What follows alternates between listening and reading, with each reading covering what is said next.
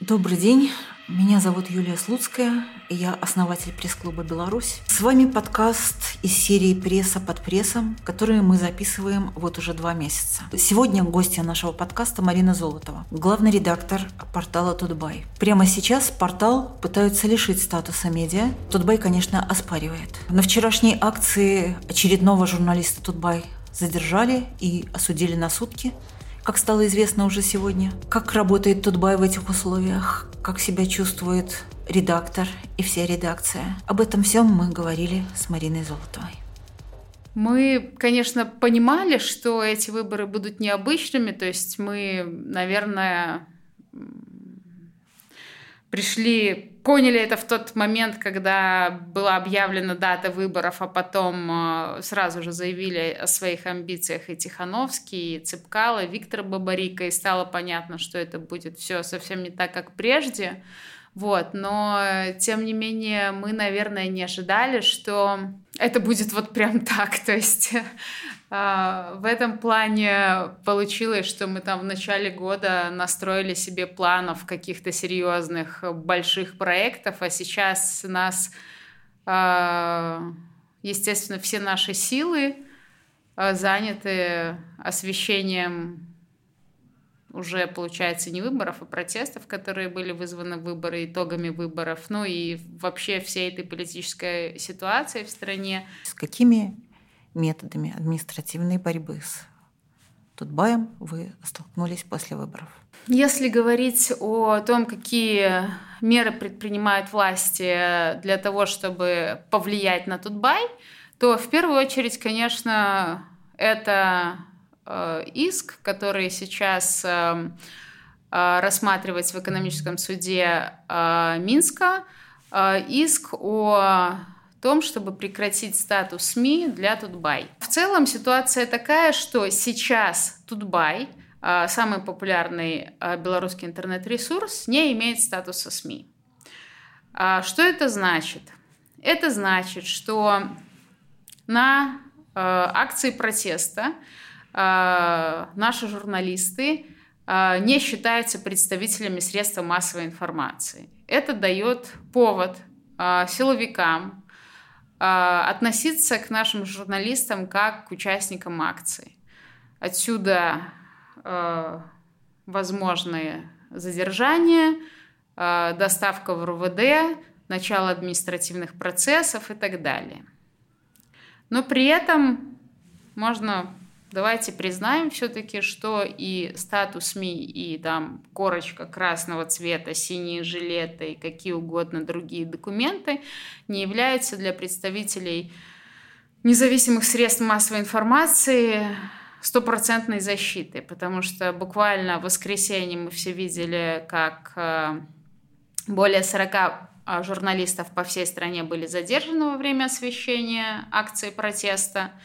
А, в том числе 15 человек а, в Минске в Октябрьском РОВД провели, ну, по-разному, но, например, Лена Толкачева провела 10 часов, вот. Э, и в отношении журналистов составлены административные протоколы за якобы сопротивление сотрудникам милиции.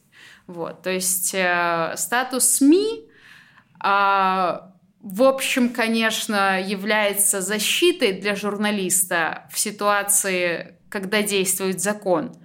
Но сейчас есть у тебя статус СМИ, нет у тебя статуса СМИ, в общем, большой разницы, наверное, нет.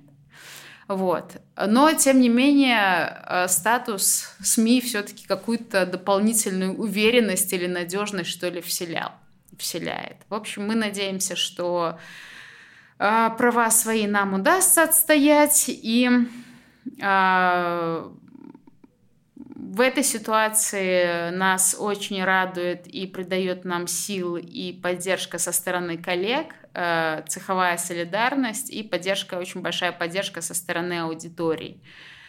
Но, скажем, это не единственный метод давления, вот этот статус СМИ, потому что мне кажется, вот эта игра со статусом — это а, ну, такая универсальная, что ли, история, которая касается не только Тутбай, потому что э, ровно, это ровно то же, что произошло с иностранными корреспондентами. Это такая, такие шаги по ограничению допуска журналистов на места событий. То есть власти могут э, разные выбрать методы. С одной стороны, они могут там ограничить доступ к интернет-ресурсу, что мы наблюдали уже с августа неоднократно, да, а когда ряд э, популярных э, интернет-ресурсов фактически заблокирован, и пользователи могут получить доступ только или к зеркалу, или к VPN, или при помощи VPN зайти на этот сайт.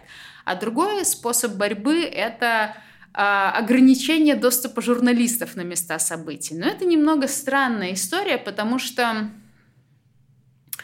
ты можешь не пустить 10 журналистов на акцию протеста, на освещение акции протеста, ты можешь не пустить там 20, э, 30 и даже сотни журналистов, и даже можешь сделать так, чтобы ни один журналист не пришел освещать акцию протеста. Но что делать э, с десятками, сотнями э, фото и видео, которые расходятся по телеграм-каналам, которые просто снимают люди, пересылают, в том числе в СМИ. Мы получаем очень большой фидбэк, фидбэк нам постоянно люди шлют информацию. И мне кажется, наш, нашему СММ-отделу постоянно нужны а, волонтеры, которые должны помогать работать с этой информацией. То есть а, этот метод борьбы с независимыми СМИ, мне кажется, неэффективным, потому что а, распространение информации в 2020 году ограничить невозможно. Ну, то есть можно пытаться на это как-то повлиять, но люди не перестанут снимать и пересылать видео друг другу. Как ты думаешь, а почему они э, все-таки вас не заблокировали? Почему вы не попали в те э, 70 и ресурсов, которые были подвергнуты блокировке? Есть три способа, э, три способа борьбы с независимыми СМИ. То есть самый простой – это да, ограничить доступ к интернет-ресурсам. Второй – это ограничить доступ журналистов на место событий. Да? То есть там либо лишить аккредитации, либо лишить статуса СМИ. А третий способ – это просто задерживать журналистов и там либо, определять, либо давать им штрафы, либо там держать их для установления личности в РОВД три часа, иногда и больше, либо там начинать административный процесс, процесс и закрывать их там на сутки трое, одиннадцать и так далее. Честно говоря, у меня нет ответа на вопрос, почему нас все-таки не блокировали. Я могу предполагать только. Но, во-первых, надо понимать, что э, вот в, тот, в те несколько дней, когда в Беларуси были большие проблемы с интернетом, а, конкретно большие проблемы были и у нас, потому что а, это выражалось в том, что а, был очень ограничен канал канал, ну, можно сказать, там, доступа к Тутбай, да, то есть физически был ограничен этот канал, и мне говорили наши технические специалисты, что э, в четыре, наверное, раза он был ограничен. То, то есть один из четырех пользователей мог зайти только на Тутбай. То есть эти проблемы, собственно, они нас касались. Ну, я могу только предполагать, во-первых, э, как бы исключать все равно эту возможность нельзя, да, потому что ограничение ну, приостановление статуса или лишение статуса – это один из методов борьбы, да, он может быть там каким-то пошаговым, то есть вот вам, ребята, сначала мы там позадерживаем ваших журналистов несколько раз, потом мы там приостановим для вас статус, потом мы лишим вас статуса, а потом, если это не поможет, мы еще можем задействовать вот такие методы борьбы.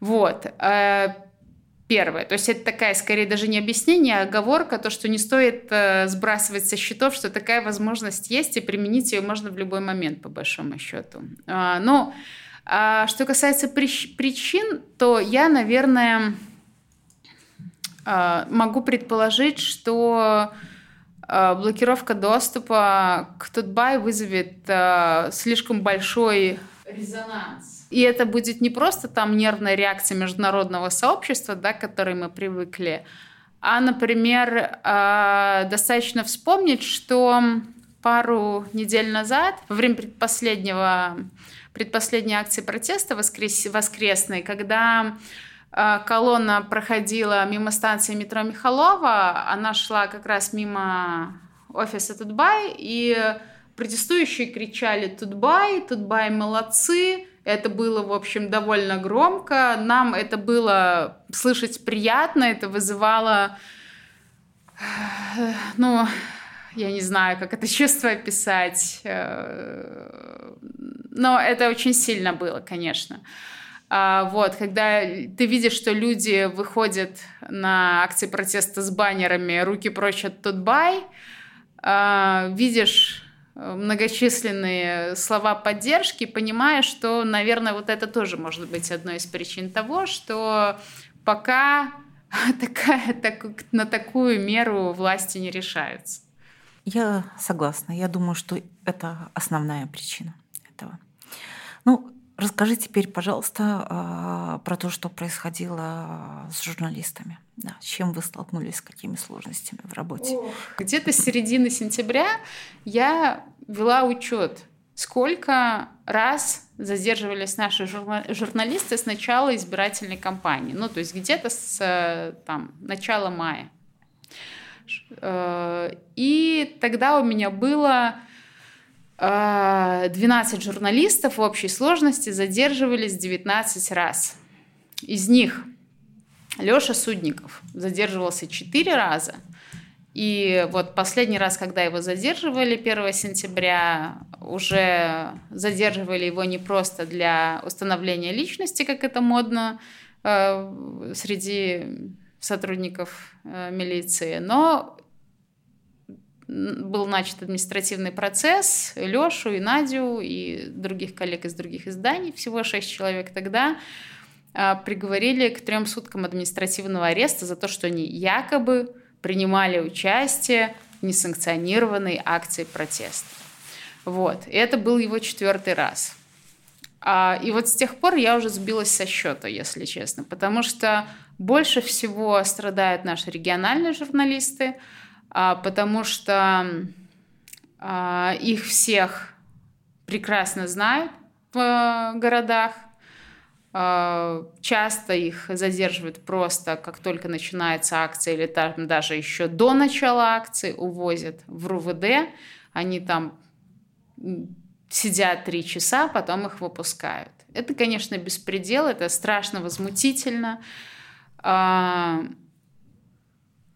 настолько возмутительно, что вот когда 1 сентября были задержаны наши ребята, и их не выпустили на следующий день, мы просто пошли э, к зданию э, МВД с плакатами, с э, расчетом на то, что выйдет министр внутренних дел и поговорит с нами о наших журналистах. Потому что такое поведение ну, честно говоря, это похоже на войну с журналистами. То, что Министерство внутренних дел объявило журналистам независимых СМИ войну. Мы видим, что совершенно другие отношения к сотрудникам государственных средств массовой информации, что они там позволяют себе появляться на акциях протеста и без бейджей, и без жилетов, и ничего с ними не происходит.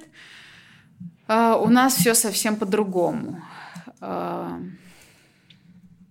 а, возмутительно в этой истории не только вот э, поведение милиции, но, естественно, поведение, сами вот эти судебные процессы циничные, которые проходят над журналистами, когда решение судья принимает на основании показаний анонимных свидетелей в масках, а, когда они берутся в расчет видеоматериалы, когда позволяют переписывать, когда судья позволяет переписывать протоколы э, административного дела. Э, но я не знаю, тут невозможно комментировать э, эти ситуации с точки зрения закона, потому что а, эта ситуация, здесь можно только констатировать, что закон не работает. То есть, когда 1 сентября были, было задержано сразу шесть журналистов, мы мы просто все были в шоке, потому что а, ну, тогда для нас стало окончательно понятно, что да, это правовой дефолт, и каких-то законных, а, ну, к сожалению, законными методами повлиять на это невозможно, потому что и судьи, и милиция будут продолжать творить то, чем они занимаются. И никто ничего по этому поводу не сможет ни сказать, ни сделать. Министерство информации, ну, как бы на словах, а, не знаю, заявляет о том, что да, надо разобраться, нужен диалог. Я помню, даже после выборов был какой-то круглый стол на тему задержания журналистов на акциях а, с участием министра информации, представителей МВД. Но что мы видим, по факту Министерство информации всего лишь выносит предупреждение, отправляет иски, э, принимает решение о блокировке доступа к ресурсам. Но когда, например, как в воскресенье 15 человек увезли в РУВД, и они там просидели много-много часов, тут Министерство информации почему-то ничего не сделало. Вот, то есть, ну, Совершенно возмутительная, циничная, незаконная ситуация. Как в связи с этим, что с атмосферой в редакции? Как себя чувствуют ребята? Как ты себя чувствуешь сама? А, то есть какая ваша реакция? Наступает ли привыкание? для работы, работать в таких вот безумных условиях. А, вы только рефлексируете или вы пробуете все равно там выстраивать, ну, планировать свою работу? Настроение в редакции у нас, эм, наверное, подходящее слово «боевое». Ну, не в том плане, что мы какие-то там агрессивные, ну, по-хорошему, то есть мы бодры, настроены на работу и не унываем.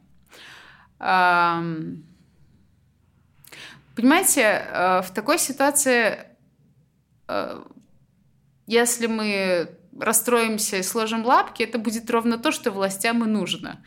А, но у нас мы ведь когда шли работать в журналистику в Беларуси, мы, в принципе, приблизительно понимали, в каких условиях мы будем работать. То есть эта работа никогда не была легкой. А, на протяжении очень многих лет она, журналисты э, работают в, скажем так, работа журналиста всегда связана с риском и с э, препятствиями со стороны государства. Конечно, 2020 году эта проблема стала, э, приобрела совершенно другой масштаб. Вот. Но мы ведь в эту профессию шли именно потому, что мы такие, какие мы есть, потому что э, мы не сдаемся вот так просто. Если бы мы там расстраивались, шли плакать и э, сразу теряли интерес к профессии, ну, это... Мы бы это сделали гораздо раньше. Вот. То есть я могу сказать, что я не могу отвечать, конечно, за каждого человека в редакции. Мы, э, как и множество редакций сейчас в Беларуси, э, работаем удаленно, часто видимся только в городе на акциях протеста, например, да когда их освещаем, а, либо там под э, стенами РУВД, когда ждем наших коллег. Но на планерках, которые мы проводим удаленно, мы я слышу, что люди бодры, что ну, они по-хорошему, э, ну, по-хорошему, по-боевому настроены. Э, не было каких-то ну, заявление о том, что я не хочу работать в таких условиях. Ну вот, то есть, ну, с боевым духом все в порядке, я бы так сказала. Другое дело, что э, да, за два месяца фактически работы без выходных, люди устали, э, и, ну, здесь нужна какая-то передышка, да, то есть надо давать возможность ребятам отдыхать, потому что Тут и по выходным, по, по вечерам приходится работать. Вот. У тебя есть волшебная палочка. Ты можешь все, чего сейчас не хватает. Ты вот замахнула волшебной палочкой, и тогда вот все хорошо. Э, изменения как бы в обществе пока как бы не трогаем, то есть понятно, что это отдельный процесс. А вот просто в рамках твоей отдельной взятой редакции, вот чем бы ты бы сейчас хотела помочь себе, своим людям? Вот есть у тебя такие какие-то желания? Нет, ну, конечно, я бы там хотела найти какой-то там волшебный плащ для коллег, который позволял бы им, с одной стороны, безопасно работать на акциях протеста и защищал бы их э, от внимания со стороны э, силовиков э, с одной стороны, да, а с другой от, не знаю, каких-то предметов, как случилось там с Наташей Лобневской, с нашей Нивы, потому что да, это действительно опасно. Я, к сожалению, понимаю, что я не могу защитить э, людей, и это, наверное, самая большая то, что больше всего меня волнует, потому что когда по воскресеньям или там в какие-то другие дни ребята уходят э, на освещать акции протеста, э, ты не можешь чувствовать себя спокойно, пока не узнаешь, что там все вернулись, все на месте. И... Но правда, это очень такое тяжелое испытание, когда ты не знаешь, человек вернется домой после акции протеста, или надо будет ехать к РУВД, или там куда-то звонить. Но это нехорошее чувство. Вот хотелось бы, чтобы его не было. Чтобы ты знал, что человек, идя на работу, как любой другой гражданин в любой другой стране, может остаться, ну, то есть прийти на работу и с работы вернуться домой. А ты, у тебя нет такой гарантии. И у тебя нет такой гарантии вне зависимости от того, есть у тебя статус СМИ, нет у тебя статуса СМИ. Почему Тутбай оказался на особом счету какая вот роль у Тутбая как у медиа и почему она такая, какая есть? Тутбай на особом счету, потому что Тутбай э, лидер в Байнете, потому что это самый популярный в Беларуси источник информации. А, потому что нам доверяет масса читателей, потому что кроме того, что они нас читают на всех площадках, на которых мы представлены, они еще нам постоянно пишут, сообщают какую-то информацию. Часто спрашивают, почему Тутбай стал таким э, популярным, почему у нас такой большой охват. Мне кажется, здесь комплекс факторов. Э, и одна из главных причин э, это то, что наш э, основатель Юрий Анатольевич Зисер, он сам был энтузиазм, э, большим энтузиастом и собрал вокруг себя команду таких же энтузиастов. А, Юрий Анатольевич а, не собирался делать СМИ. Он собирался, он хотел сделать белорусский вариант Яху. А, но получилось так, что из тех сервисов, которые Тутбай предложил аудитории, наиболее востребованными оказались новости – к сожалению, ЮА, так мы все его называли и называем, в мае ушел из жизни. И, конечно, мы за это время, или там за одно это майское утро, перечитали кучу интервью, которые Юрий Анатольевич дал. И у него была такая замечательная фраза, что э, делай то, что нужно людям, и тогда бизнес может стать успешным.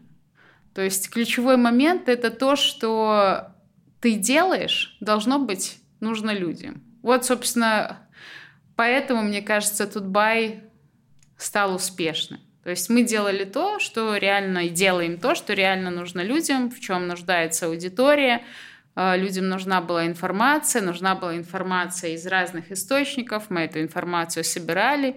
Дальше мы стали расти как редакция. Ну, то есть первая причина, почему Тутбай стал Тутбаем и стал занимать такое значимое место, э, это, собственно, личность основателя Юрия Зисера. А второе – это то, что ему удалось а, собрать вокруг себя таких а, увлеченных людей, а, которые, собственно, загорелись его идеей делать то, что нужно людям – Э, которые разделяли ценности, которые интуитивно как-то Юан нащупала, потом э, записал это в наших э, внутренних правилах свободы, честности, права на ошибку, что постоянно давало нам возможность экспериментировать, развиваться, от чего-то отказываться, что-то делать новое. Вот. А третье – это то, что а, но интернет довольно длительное время оставался без внимания со стороны властей, да, то есть без того внимания, которым власть одаривала печатные СМИ, телевидение, радио, да, то есть когда традиционные медиа уже давно были под контролем государства, интернету удавалось развиваться. И это дало нам такую серьезную фору на нек- некоторое, некоторое время, на несколько лет, можно сказать. Вот. Ну и это с одной стороны. С другой стороны, э, давайте скажем честно, все-таки в Беларуси медиа рынка, медиа рынок не развит, да, то есть э, э, ситуация, когда у одного а, интернет-СМИ охват более 60%, честно говоря, мне не знакомо. Может быть, это где-то еще есть в мире, но я об этом не слышала. Но это не потому, то есть, конечно, а, и потому, что я считаю, что у нас очень крутая команда, и ребята делают э, то, что надо, и так, как надо, да, но еще и потому, что, в общем, очень немногие люди рискуют э, вложить э, деньги в медиабизнес в Беларуси.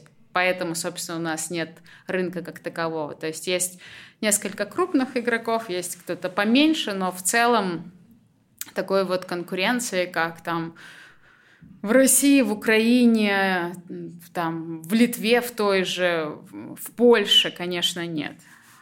Поэтому тут сразу много всяких факторов, которые привели нас туда, где мы есть как включаются люди. То есть вот что изменилось э, со стороны включения аудитории в э, редакционные процессы, в сотворчество медиа и аудитории? UGC ведь э, User Generated Content — это тема универсальная, и она касается не только медиа. Это ровно то же, что краудфандинг, ну, это такое вовлечение, совместная работа над какими-то а, процессами, проектами, чем угодно. А, это то, что было... Это то, э, что э, прекрасно работает в белорусском обществе, начиная с... Ну, самая яркая, наверное, вот э, эпидемия ковида, да. То есть, эм, когда люди способны э, мобилизоваться, что-то делать сообща, вместе для того, чтобы решить какую-то проблему. История с ковидом, она стала очередной такой серьезной ступенькой, когда люди показали, что а, именно они есть гражданское общество, а не там а, часть, как, я не знаю, там толпа или там еще хуже быдло, да, то есть каждый человек представляет собой ценность, каждый человек способен а, положить свой кирпичик в то, чтобы создавать что-то важное, делать что-то важное. И вот э, та работа, которую сейчас совершают пользователи, это и есть проявление вот э, такого зрелости гражданского общества. А когда-то люди сообщали, я не знаю, там о ДТП, которые происходят в городе или каких-то тут других происшествиях. Сейчас же они э, передают информацию о протестах, понимая, что они делают это не потому, что оно, это принесет им лайки, да, или там, не знаю, позволят получить каких-то подписчиков. Они это делают потому, что понимают, что это важная э, часть нашей жизни, что это способно на что-то повлиять, что это способно э, четко отобразить картину происходящего в стране. Э, я могу сказать, что за время этой избирательной кампании очень сильно увеличилась нагрузка на э, наш СММ-отдел, что нам понадобилось взять в штат еще одного человека, и мы постоянно прибегаем к помощи волонтеров, которые проверяют, э, которые списываются с людьми, э, присылающими нам информацию, уточняют, э, ну, уточняют, заводят, задают какие-то дополнительные вопросы. Более того, а, если мы понимаем, что событий в стране в данный момент там тысяча, да, а у нас, естественно, нет ресурсов для того, для того чтобы осветить какие-то вещи самостоятельно, мы просим аудитории а, помочь нам прислать фото, прислать видео, и люди охотно это делают. Мне как-то один важный, уже после выборов, э, милицейский чиновник э, сказал так, что я Тутбай не люблю, но вынужден его читать, потому что э, Тутбай верит, а властям не верит. Но мне кажется, это вполне себе ответ. Мы записывали эту серию подкастов «Пресса под прессом» осенью 2020 года. За два месяца после выборов 234 журналиста были задержаны, 55 стали жертвами насилия, трое получили огнестрельное ранение. На момент, когда мы записывали этот подкаст, в целом журналисты получили более чем 500 суток ареста. Просто за то, что делали свою работу. Хорошо делали свою работу. Все это время белорусские журналисты работают без нормального отдыха, сна в состоянии постоянного стресса. Журналистов продолжают преследовать за то, что они делают свою работу. А мы продолжаем собирать этому свидетельство.